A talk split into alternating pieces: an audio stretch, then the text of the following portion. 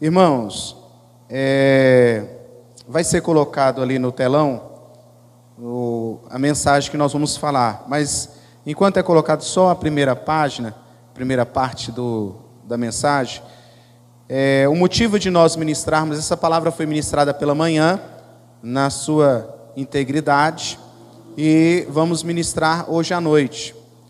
Como pastor, nós precisamos fazer uma leitura a respeito de como está o nosso, a nossa comunidade, o nosso rebanho e acerca daquilo que nós estamos vivendo como sociedade.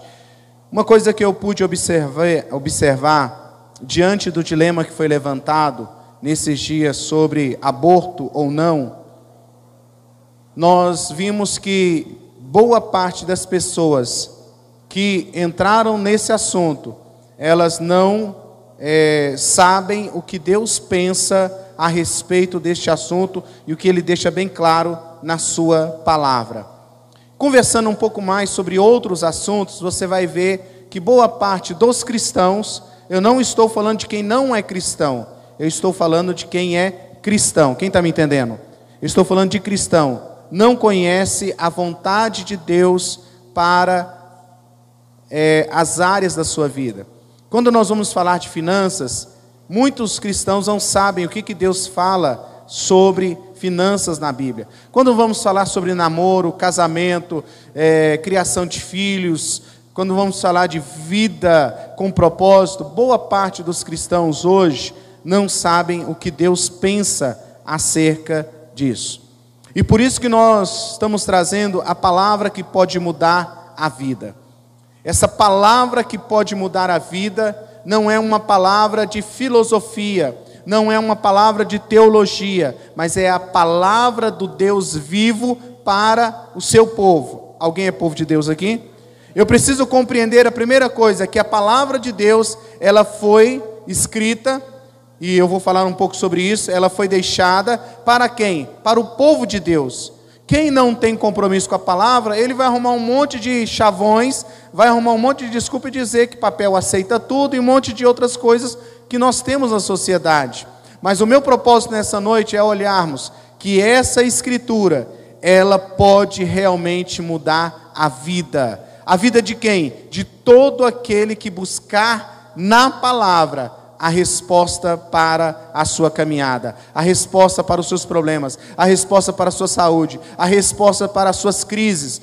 Eu pude assistir recentemente dois filmes de biografia. Um filme, a biografia de Fred, Fred Mercury. Fred Mercury, na década de 80, 90, foi um dos grandes artistas que houve do mundo pop. E eu também assisti recentemente a biografia do Elton John, também um grande astro, muito conhecido por boa parte daqueles que têm mais de 30 anos para cima. Talvez essa meninada nova aí, talvez não conheça, mas conhecem porque sempre está na mídia. E uma coisa que me chamou a atenção, tanto de Fred Mercury como Elton John, que os dois viveram momentos de crise profunda. Entraram numa crise existencial, entraram em grandes dilemas da vida e não Elton John, mas Fred Mercury, ele acabou entrando, perdendo praticamente as amizades e assim por diante, é, é, por ele não se achar. E é interessante que o homem vive isso, porque ele não se encontra. Aí ele vai buscar nas drogas, ele vai buscar na sexualidade, ele vai buscar na bebida, ele vai buscar no, no possuir. Né? Elton John, na sua biografia, diz que ele tem um impulso muito grande em comprar coisas. Ele, ele quer comprar, ele quer comprar porque aquilo para ele se realiza. Então, quando nós olhamos pessoas que são astros, pessoas que são ícones na sociedade atual, e nós vemos esses dilemas que eles viveram ou vivem, nós podemos saber que nós precisamos ter um norte para a nossa vida. Nós precisamos saber o que queremos para a nossa vida. Sabemos, precisamos saber o que, que vai nortear a nossa vida, o que, que vai dar direção para a nossa vida. É como alguém que entra numa profissão, mas ele não quer caminhar no processo daquela profissão. Você só vai ser bem sucedido naquela profissão se você correr todo o percurso daquela profissão.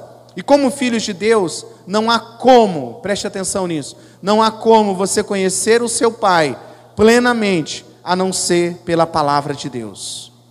Você vai conhecer plenamente Deus somente pela palavra de Deus. Por mais que você tenha experiências espirituais, por mais que você tenha sonhos, visões, por mais que você tenha dons ministeriais, dons pessoais, dons e, e assim por diante, isso não é um fator que denomina o seu relacionamento com Deus. O que vai determinar é o nível de intimidade que você tem com a palavra de Deus.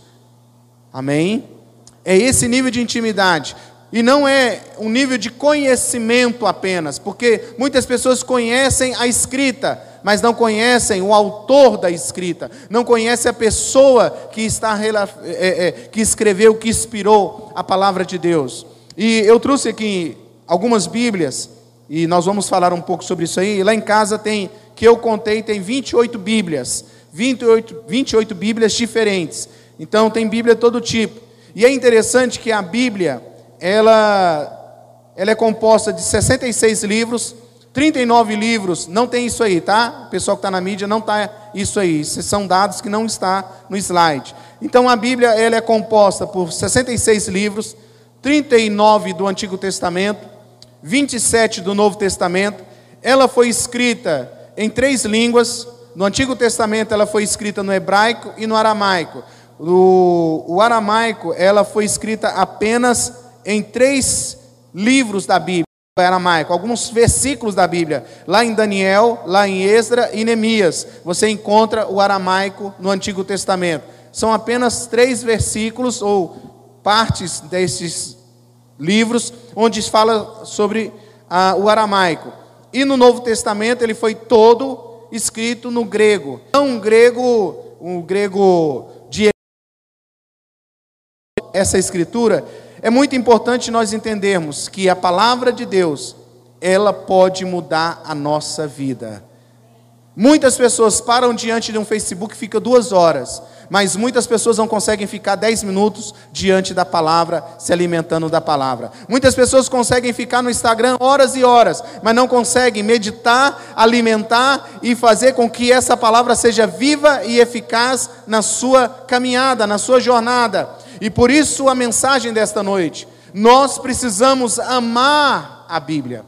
Nós precisamos entender a Bíblia, ler a Bíblia, comer a Bíblia, se alimentar das escrituras sagradas, porque é nelas, é nesta palavra, é neste livro que nós encontraremos vida e vida plena, porque encontraremos a revelação plena de Jesus Cristo, o Filho de Deus.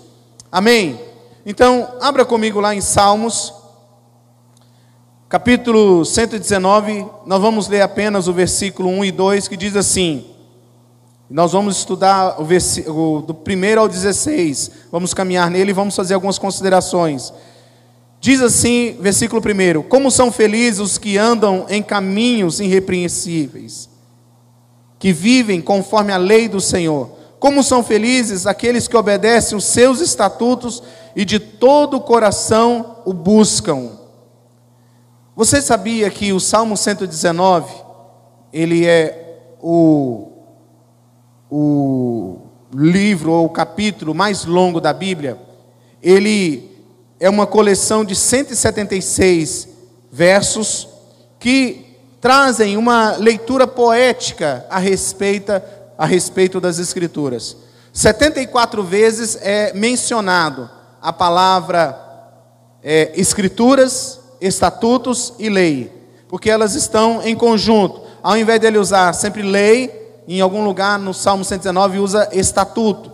Então é algo que o salmista, ele está falando da importância da lei do Senhor na palavra de Deus. E qual é essa importância da palavra de Deus para a sua vida? Você já parou para pensar que muitas coisas nós fazemos porque não paramos para ouvir a voz de Deus? Muitas coisas que nós hoje vivemos de uma forma assim, crítica ou decepções, é porque não paramos para consultar as Escrituras sagradas. É interessante que a Bíblia, como nós temos hoje, eu tenho essa pequenininha aqui, a Bíblia, como temos hoje completa, ela demorou é, cerca de 1.500 a 1.600 anos para ficar pronta. E em 1455 foi produzido 180 cópias na Alemanha pelo pela, é, na gráfica de Gutenberg. Foi o primeiro livro impresso ali na Alemanha. E foram feitos aproximadamente 180 cópias. Dessas 180 cópias são raríssimas você encontrar uma cópia que foi feita por Gutenberg lá na Alemanha. Mas hoje, irmãos, nós podemos pegar e parar para meditar o tanto de opções que nós temos de Bíblia. Lá em casa nós somos leitores da Bíblia, então eu trouxe aqui essa Bíblia que ela é edição de bolso, de bolsa. Essa aqui que é do bebê, a Bíblia do bebê. Essa aqui acho que a Ira comprou foi pro foi para Lohane ou para Luciana, né? A do bebê. A Bíblia cor de rosa, pink, que é da Joyce Meia. A Bíblia de estudo NVI é uma versão. Essa aqui é a pentecostal. Ó. É a Bíblia pentecostal, também uma Bíblia muito boa. Essa aqui é para aqueles que já passaram dos 40 e poucos anos, que é a letra gigante, né? Ela é bem interessante.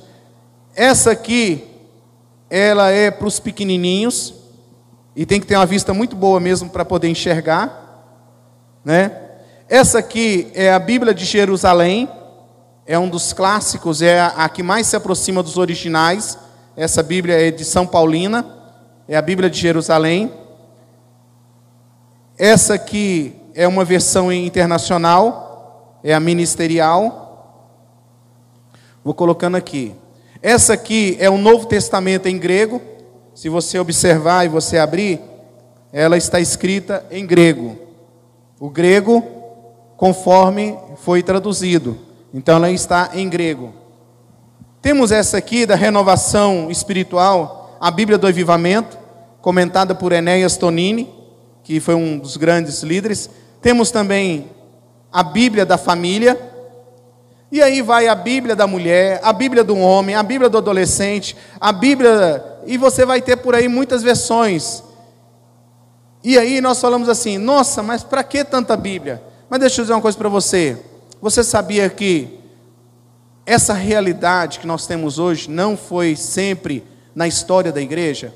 Na história da igreja, havia lugares que as pessoas, elas pegavam a Bíblia, arrancavam as folhas e distribuíam para decorar aquele texto, para depois passar para outro e assim por diante, porque não, não podia, alguns países não pode ter Bíblia ainda, não pode ter palavra de Deus. Então essa palavra de Deus, ela tem sustentado a fé dos cristãos. Essa palavra de Deus, ela tem feito com que realmente a história ela tenha um norte para a sua caminhada. Eu quero citar alguns exemplos de alguns escritores que falaram acerca, alguns personagens que falaram acerca da, da, da Bíblia Sagrada ou da Palavra de Deus. Quero falar primeiro sobre Kant, um filósofo da Prússia. Ele diz o seguinte: pode colocar aí. É minha fé na Bíblia que me serviu de guia em minha vida moral e literária Quanto mais a civilização avança, mais será empregada a Bíblia. Esse foi um dos maiores filósofos né, da, da nossa história que escreveu, Kant. Também teve Abraão Lincoln. Abraão Lincoln escreveu o seguinte: Estou intimamente ocupado em ler a Bíblia. Tirai o que puderdes deste livro, pelo raciocínio, e o resto pela fé. E vivereis e morrereis um homem melhor. Abraão Lincoln. Também tem o primeiro presidente dos Estados Unidos, George Washington, que diz assim: é impossível governar corretamente o mundo sem Deus e sem a Bíblia. Tozer, um teólogo e escritor, ele disse o seguinte: nunca vi um cristão útil que não seja estudante da Bíblia. Não existem atalhos para a santidade. Romanos 17, 1, o apóstolo Paulo escrevendo, disse assim: Porque no Evangelho é revelada a justiça de Deus, uma justiça que no princípio ao fim pela fé, como está escrito: o justo viverá pela. Pelo que, irmãos? Fé. Que fé, irmãos? Que fé é essa? É fé? Não, eu tenho fé. Eu tenho fé no meu dinheiro, eu tenho fé no meu cartão de crédito, eu tenho fé na mim mesmo. Essa fé é a fé na palavra de Deus, é a fé naquilo que Deus diz, é a fé naquilo que já está escrito e determinado por Deus pelas Escrituras. Muitas pessoas dizem assim: o que é fé? Fé é acreditar em alguma coisa. Não, quando a Bíblia fala o justo viverá pela fé, essa fé aqui não é simplesmente achar, ah, eu acho que é assim. A igreja precisa parar de viver religiosidade e viver cristianismo. A igreja ela precisa ser mais Bíblia e menos religiosidade. A igreja ela precisa a nossa fé. Quando eu falo igreja, somos nós. Nós precisamos mais apoiar naquilo que as escrituras dizem do que que eu acho. E por isso que o apóstolo Paulo diz: "O justo viverá pela fé. E o que é essa fé? A palavra de Deus. É essa palavra de Deus que vai me nortear acerca de todos os tempos, todas as épocas, todas as circunstâncias que eu possa viver. Porque eu deixei um negócio para você, meu irmão. Hoje você está vivendo uma realidade, sim ou não? Diferente do seu irmão. Mas deixa eu dizer uma coisa para você. A palavra ela tem resposta para você tem para o seu irmão, tem para quem está no Japão, tem para quem está na China, tem para quem está lá na Arábia. A palavra de Deus, ela é universal, ela é resposta para todos aqueles que creem nela. Eu preciso saber disso. Olha o que, que Romanos 10, 17 diz. Consequentemente, consequentemente, a fé vem pelo ouvir a mensagem, e a mensagem é ouvida mediante a palavra de Cristo. Então muitas pessoas estão aí diante dos dilemas da vida, diante dos desafios da vida e falam assim: o que, que, eu vou fazer agora? Eu vou ouvir Deus. Como eu vou ouvir Deus? Ah, vou ouvir a irmã do coque, vou ouvir o profeta, o irmão da oração, vou ouvir o que, que o pastor tem a dizer, o que, que o padre tem a dizer. Meu irmão, em primeiro lugar, você precisa ouvir o que, que Deus está falando pela palavra a respeito daquele assunto porque é a palavra que dá a, a, a, o carimbo final, é a palavra que precisa estar na nossa vida. Alguém pode dizer amém? Eu preciso compreender isso. Olha o que, que Hebreus 4,12 diz assim: Pois a palavra de Deus é viva e eficaz é mais afiada do que qualquer espada de dois gumes. Ela penetra até o ponto de dividir alma e espírito, juntas e medulas, e julga os pensamentos e as intenções do coração do homem. As intenções do coração do homem, ou as intenções do coração em algumas versões. Então, o escritor de Hebreus, ele diz: a palavra de Deus, ela é viva e eficaz. A palavra, ela precisa estar viva. Diga comigo, a palavra de Deus, ela precisa estar viva para se transformar. Ela não pode ser uma letra morta. Diga, meu irmão, ela não pode ser uma letra morta. Porque a letra morta não muda a vida de ninguém.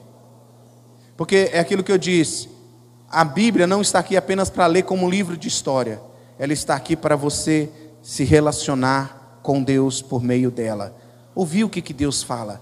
Porque se você ler a Bíblia como apenas uma história de romance, apenas para saber o que, que ali está dizendo a respeito da arqueologia, dos costumes, das eras, você vai ficar apenas na letra fria. Por isso que há o logos e há o rema na palavra. O rema é a palavra revelada por Cristo. O logos é a palavra escrita. E eu preciso entender esse processo, e eu preciso saber sobre isso. Então, é muito importante quando eu pego a palavra, seja ela numa Bíblia de criança, ou seja ela uma Bíblia para adulto, ela vai operar na vida do adulto, ela vai transformar a vida do adulto e ela vai transformar também a vida da criança. Por quê? Não é por causa da nossa religião, mas é pelo aquilo que a palavra causa no interior do homem. É aquilo que a palavra causa na vida do homem, na sociedade. E nós vemos, irmãos, que cada vez mais a sociedade tem se afastado da palavra, cada vez mais a sociedade tem fugido da palavra. Quando você fala, e aí, o que, que você acha disso? Não, eu acho isso. Ah, mas a Bíblia diz aquilo. Não, mas eu, eu, eu acredito que aquilo é para o passado. Certamente, irmãos, algumas coisas, quando são costumes de épocas, a Bíblia vai responder acerca disso. Quero dizer isso para você. quando é algo que é apenas algo de costume, a própria Bíblia vai responder acerca daquele assunto. A Bíblia se responde, a Bíblia se defende. Tem gente que diz, ah, porque nós temos que defender a Bíblia. Deixa eu dizer uma coisa para você: Deus não precisa de defensor. As Escrituras não precisam de defensor. Nós precisamos é viver a verdade de Deus, buscar a palavra de Deus e caminhar na verdade de Deus. Por quê? Porque conhecereis a verdade e a verdade o quê? Nos libertará vai nos levar a um livro de liberdade, a um livro de, a um nível em que nós podemos viver não conforme a sociedade dita, mas conforme Deus fala pelas Escrituras. Olha o que está escrito lá em 2 Timóteo, capítulo 3, 16, 17. Toda a Escritura é inspirada por Deus, é útil para o ensino, para a repreensão, para a correção e para a instrução na justiça, para que o homem de Deus ou mulher de Deus seja apta ou apto e plenamente preparado para toda boa obra. Então a palavra ela é, ela é útil para o ensino, diga comigo, ensino, repreensão, correção e instrução. Para que? Para que o homem de Deus, a mulher de Deus esteja apta para viver para toda boa obra de Deus aqui na terra. Vai chegar aquele momento, irmãos, que nós vamos ser julgados é pela palavra, não é pelos meus achos, não é pelo aquilo que falam por aí ao vento, mas é pela palavra, a palavra que dá o ponto final sobre todas as coisas. Se a palavra diz que aquilo não é para fazer, não faça. Por quê? Não é porque você é um robozinho, mas é porque esse livro é o manual de fé e regra e conduta do todo cristão genuíno. Se essa Bíblia ela não for importante para você ou para mim ou para a igreja, nós podemos deixar de ser cristãos, porque é nesta palavra que é revelada a justiça de Deus. É nesta palavra que é revelada a salvação que está em Cristo Jesus. Então, irmãos, a palavra quando ela é picada em nossa vida por completo, ela transforma o homem interior e o homem exterior. Nós não chegamos aqui na igreja e falamos assim: não faça isso, não faça aquilo, não faça isso, não faça aquilo, ó, oh, aqui pode isso, não pode aquilo. Deixa eu dizer uma coisa para você: nós dizemos assim, o que, que a Bíblia diz a respeito disso? Se a Bíblia diz a respeito de algo, é isso que nós precisamos seguir. Por quê? Porque as normas colocadas pelos homens, elas vão passar, mas aquilo que é colocado, determinado, claro, pela palavra de Deus, ela permanece. Sabe por quê? Porque a palavra de Deus, ela transforma o homem interior e como consequência da transformação deste homem interior, vai transformar o exterior. Tem muita gente que diz assim, não, porque Deus quer meu coração, meu irmão, Deus quer seu coração, quer sua cabeça, quer sua roupa, quer sua casa, quer tudo de você. Ele não quer você 10%, ele não quer você 20%, Deus quer tudo de você. E aí a gente diz, não, Deus quer meu coração, meu irmão, Deus quer tudo.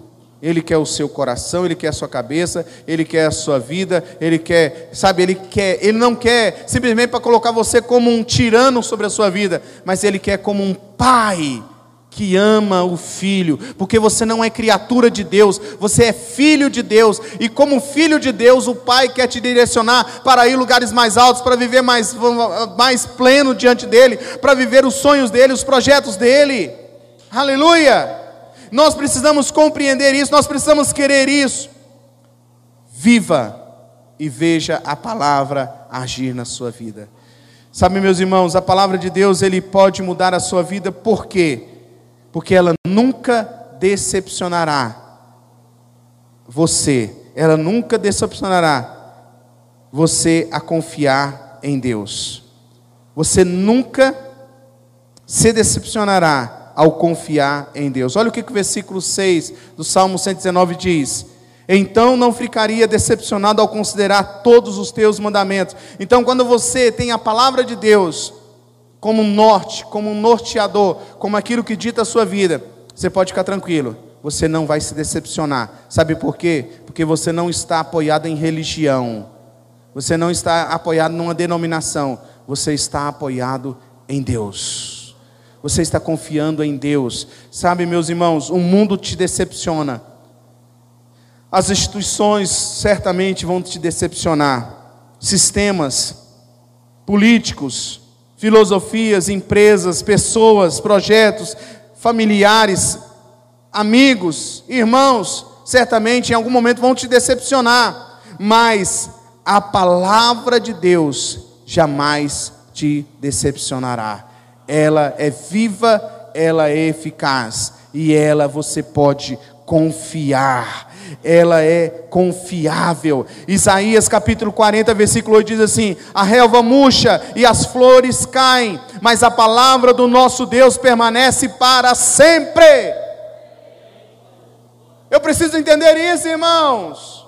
Pode levantar sistemas de governo, pode levantar filosofias, pode levantar o que for, mas a palavra de Deus o Deus imutável, ele sempre, essa palavra sempre permanecerá. E é ela que vai sustentar você. Irmãos, vivemos hoje numa sociedade que aquilo que refere à palavra é colocado em xeque. É colocado em xeque por quem? Não por Deus, mas pelas pessoas. E os argumentos humanos querem cada vez mais colocar em xeque a palavra de Deus. Por isso que para os gregos o evangelho é loucura. Por isso que Paulo escreveu, ó, o evangelho para os gregos é loucura. É loucura, para esse mundo é loucura. Mas para aqueles que creem, olhe para cá. Mas para aqueles que creem, é o poder de Deus. É o poder de Deus. Para aqueles que creem, é o poder de Deus. Talvez, irmão, você está acostumado com religião. Eu quero chamar você a viver num nível mais profundo, sair desse nível de religião e entrar no Evangelho de Deus, nas Escrituras, conhecer mais a Deus pelas Escrituras, vivenciar pelas Escrituras, pregar pelas Escrituras, andar pelas Escrituras, viver o casamento pelas Escrituras, viver a juventude pelas Escrituras, ser um profissional pelas Escrituras, porque vivendo pelas Escrituras não tem como dar errado, irmãos, porque o errado desse mundo é certo para Deus. Você manterá, se você observar essa palavra, viver essa palavra, você manterá a sua vida preservada deste mundo. Versículo 8 do Salmo 119 diz assim: Como pode o jovem manter pura a sua conduta, vivendo de acordo com a sua palavra? É a palavra de Deus. Meu irmão, alguém aqui é santo? Além de meia dúzia Sabe por que nós temos dúvida nisso? Porque não estudamos a Bíblia. A Bíblia diz que todo aquele que recebe a Cristo como único e suficiente Salvador, ele é justificado, ele é separado ele se torna santo para Deus, porque a palavra santo não é perfeição, a palavra santo é ser separado. Então, quando você aceita Jesus, ele pega você que está longe, que está afastado, ele pega você que está lá longe, pega você e traz para cá. Você agora está separado, você é um santo de Deus, você é separado, você não é perfeito, mas você foi separado para Ele. Há algum santo aqui agora? Há alguém aqui que é santo? Em Jesus, é justificado por Jesus, é lavado pelo Jesus. E como que eu sei disso? Pelas Escrituras. É as Escrituras que vão me mostrar isso, é isso. Como pode o jovem, nessa sociedade tão, tão louca, guardando a palavra de Deus? Muitos pais reclamam das igrejas. Muitos pais de adolescentes reclamam das igrejas. Reclamam do pastor Muitos pais falam assim: ah, porque a igreja não, não tem um departamento para adolescente, a igreja não cuida dos adolescentes. Ah, adolescente é isso. Deixa eu dizer uma coisa para você: sabe o que, que os adolescentes precisam? Ver, dia após dia, os pais ensinando, vivendo o evangelho de verdade não é uma responsabilidade da igreja. E muitos pais querem jogar a responsabilidade dos seus filhos estarem afastados da igreja, afastados da palavra. Eles não leem a palavra, não meditam na palavra, não incentivam o estudo da palavra e querem jogar a culpa, querem jogar a conta nas costas da igreja ou de Deus. Porque a, a verdade é essa: quer jogar em Deus. Deus, mas eu sou seu servo. Pois é, quando você me obedecer, você vai ver a transformação que vai acontecer na sua casa. Porque, meus irmãos, A vida do cristão é de glória em glória, é de glória em glória, é de glória em glória. Deus vai transformando você hoje aqui, transforma amanhã, vai transformando. Você vai ser o melhor pai, você vai ser o melhor filho, você vai ser uma melhor esposa, você vai ser o melhor cristão, você vai ser parecido com Jesus. E como que você consegue isso, irmãos? Pela palavra. Não é, meu irmão, você pode ficar aqui a noite toda orando, sapateando mas se você não comer dessa palavra, você vai ser um sino vazio. Vai ser uma, car uma carroça vazia.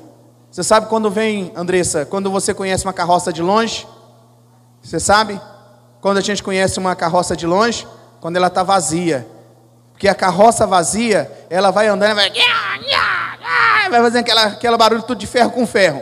Mas quando tem peso, quando tem conteúdo, quando tem bagagem, ali não há barulho. Sabe por quê? Porque está tudo no lugar. Sabe quando você conhece pessoas genuinamente cristãos? Ele não fica fazendo defesa própria. Ele não fica batendo na testa achando que é melhor do que os outros. Ele apenas vive o evangelho de Jesus. Ele apenas vive o Evangelho de Jesus. Ele apenas quer realmente caminhar dia após dia, fazendo a vontade de Deus. Não é por causa do pastor, não é por causa do ministério, não é por causa das pessoas, mas é por causa de Jesus. E aí, irmãos, tudo muda. Por isso que o salmista diz aqui, ó, como pode o jovem, como pode o jovem manter pura a sua conduta? E ele responde: vivendo de acordo com a tua palavra. É a palavra que nos dá direção. É a palavra que nos santifica. Por isso que Jesus chegou para Jesus e disse assim, ó, vocês já foram santificados pela minha palavra. A minha palavra já santificou vocês. E por isso que a Bíblia diz: sem santificação ninguém poderá ver o Senhor. E eu gosto muito dessa expressão porque quando eu me separo, eu deixo Jesus ser realmente o meu Senhor e o meu Salvador. Aí, irmãos, as pessoas vão ver Jesus, não num quadro pintado, mas vão ver Jesus no meu dia a dia. Vão ver Jesus nas minhas reações. Sabe aquele momento que chega assim, lá no topo? Aí você fala assim: o meu homem natural faria isso, isso e isso. Mas como eu não sou um homem natural, eu não vivo mais no natural, eu agora vivo no sobrenatural de Deus, então a minha reação não é essa. A minha reação é a reação que Jesus teria nessa situação, porque não mais eu vivo, mas Cristo vive em mim. E aí, irmãos, para que você viva realmente essa plenitude da palavra. E o que, que ela vai trazer para a sua vida? Ela vai proteger as suas emoções longe do pecado. Versículo 11 diz assim: Guardei no coração a tua palavra para não pecar contra ti. Guardei no coração a tua palavra para não pecar contra ti. A palavra te afasta do pecado ou o pecado te afasta da palavra. Não há como ter concordância. Ou a palavra te afasta do pecado, ou o pecado te afasta da palavra. Você já viu alguém que vive meditando na Bíblia? Ele está lá lendo na Bíblia e fala assim: Oh meu Deus, oh meu Deus, vontade de pecar, vontade de pecar, vontade de pecar, vontade de pecar, vontade de pecar, oh, pecado terrível. Meu irmão, quando você mergulha na palavra e medita nessa palavra, ela vai destruir o pecado da sua vida. Sabe por quê? Porque não é apenas letras, não é apenas histórias, mitos, filosofias, pensamentos humanistas, mas é a palavra de Deus para o nosso homem interior. O pecado está nas trevas, a Bíblia é a luz de Deus para nós. O pecado nos leva para as trevas, a palavra de Deus nos leva para a luz de Deus. No Salmo 119, versículo 5, foi o texto que eu abri esse culto. Diz assim: A tua palavra é lâmpada que ilumina os meus passos e luz que clareia o meu caminho. Então é a palavra que vai direcionar. Você quer um rapaz, uma moça, tem muitos jovens aqui para casar? Veja o nível que ele tem de relacionamento com as Escrituras o nível que ele tem de relacionamento com Deus, porque vai dizer muito que você vai caminhar lá na frente. Porque se não for Deus que nos aconselha numa vida familiar, meu irmão, o bicho pega. Quem está me entendendo? Quem está me entendendo? Então nós precisamos que entender que a palavra ela traz a verdadeira alegria. Olha o que, que o Salmo, versículo 14 diz: Regozijo-me em seguir os teus testemunhos, como os que se regozijam com grandes riquezas. É, Provérbios 24, é, 27 e 24 diz assim: Pois as riquezas não duram para sempre, e a palavra de Deus, no versículo 14, é: são alegria, gozo, prazer. Você tem prazer na palavra de Deus? Meu irmão, olhe para cá. Você realmente tem prazer na palavra de Deus? Você se alegra? Eu já, algumas pessoas que eu discipulo aqui mais perto, eu digo assim: você quer aprender mais das Escrituras de Deus? Você pode observar que o livro de Provérbios tem 20, 31 capítulos. É um sinal de Deus, um capítulo por dia. Você pode olhar que a Bíblia fala 300 e. Quantos, quantos dias tem um ano? 365 dias o ano. Você já sabia que nas Escrituras tem 365 vezes a palavra não temas? Não tenha medo? Não tenha medo. Sabe o que está dizendo? Deus está falando para você todo dia: não tenha medo, eu sou contigo. Não tenha medo, eu sou contigo. Sabe o que a Bíblia, ela sempre está nos ensinando, ela está nos levando a pastos verdejantes, ela está nos ensinando a viver homens maduros, homens parecidos com Jesus. É ali que nós vamos encontrar a verdadeira alegria de viver. Meu irmão, eu acabei de falar aqui que eu vi duas biografias de grandes homens da história dos nossos dias, que é o Fred Mercury e o Elton John dois símbolos do sucesso. Mas na biografia deles, no íntimo deles, lá no secreto deles, eram miseráveis, ao ponto de tentar tirar a vida, ao ponto de se internar em clínica para não fazer uma loucura maior. Porque a verdadeira alegria nós só encontramos em Deus, em Jesus. Enquanto eu faço, irmãos, para ter uma vida mais ou menos, eu não consigo, eu não consigo ser pleno. Mas no versículo 16, o Salmo 119 diz assim: Tenho prazer nos teus decretos, não me esqueço da tua palavra. Paulo em Romanos 7:22 diz: Tenho prazer na lei do Senhor tenho prazer na lei do Senhor. No Salmo 1 diz assim: na lei do Senhor ele medita dia e noite, ele tem prazer na lei do Senhor e medita de dia e noite. Prazer em meditar, ler. Pare um pouquinho agora. Quantos capítulos da Bíblia você lê por dia?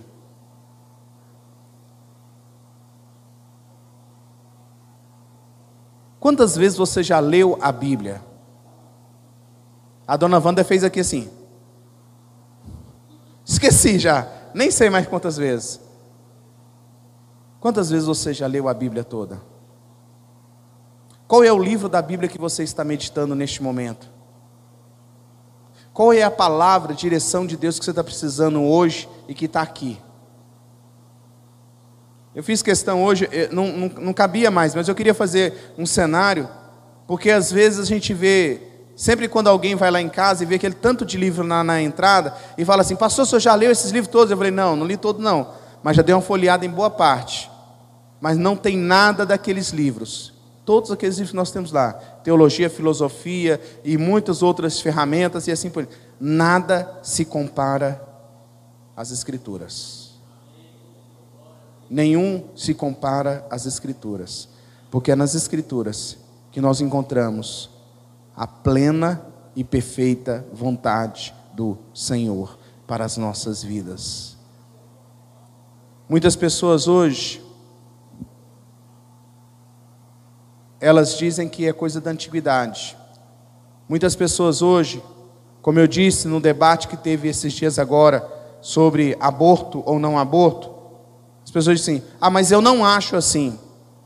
Mas a Bíblia diz assim. Eu pude dizer na live que nós fizemos que João Batista, o feto de seis meses, que estava na barriga de Maria Isabel, quando chegou perto de Jesus, que estava na barriga de Maria, que ainda era mais novo ainda, porque João Batista nasceu primeiro, e aí Maria chegou perto de Isabel, e Isabel estava de seis meses, e aí a Bíblia diz que João Batista, ele começou a se revirar, a mexer todo, porque desde o ventre da sua mãe, ela, ele foi cheio do Espírito Santo. E sabe como a gente conhece essas coisas? Pelas Escrituras. A reforma aconteceu na volta do povo de Deus para as Escrituras. Jesus trouxe o povo dele, que chama pelo nome dele, pela as Escrituras. A Bíblia diz que o meu povo meu povo é destruído porque lhe falta conhecimento. E o conhecimento que está falando lá é das Escrituras. A Bíblia diz: errais não conhecendo as Escrituras e nem o poder de Deus.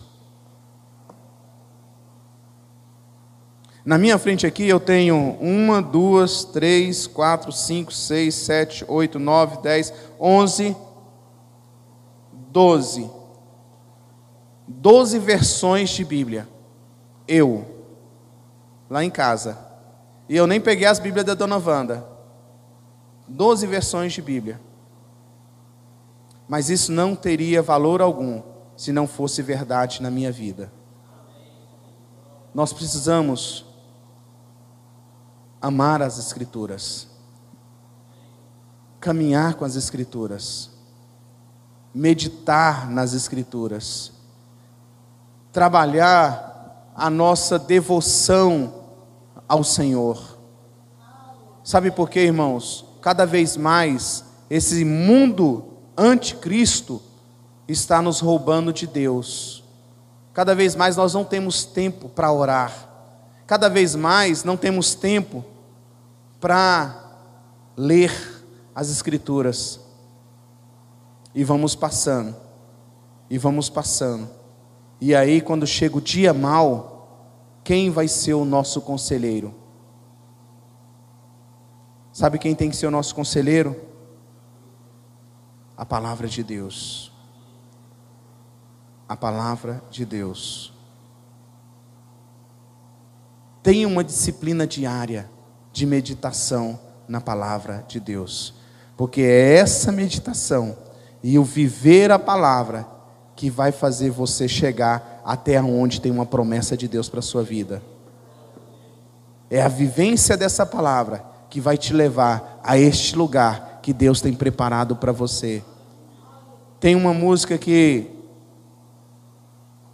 o pessoal mais com mais experiência, que canta assim: A tua palavra escondi no meu coração, e guardada ela ficou, para não pecar contra ti. E há tantas outras canções, tantos poemas que fala sobre as escrituras. Cada vez mais as pessoas querem tirar de nós o prazer das Escrituras. Aqui nós temos vários universitários, pessoas que já passaram pela faculdade e são bombardeados bombardeados de todo jeito para dizer assim: ah, isso aqui é comedor de feijão que fez. Ah, isso aqui qualquer um pode, papel aceita tudo. Só que tem uma coisa: nenhum historiador, nenhum filósofo, Nenhum pensador do tempo antigo ou do tempo moderno conseguiu achar nenhuma contradição nas Escrituras. Sabe por quê? Porque não é obra de homem. Sabe por quê? Porque não é obra de homem. É a palavra de Deus, que é viva e eficaz, e permanece, e vai permanecer para sempre. Você pode se colocar de pé?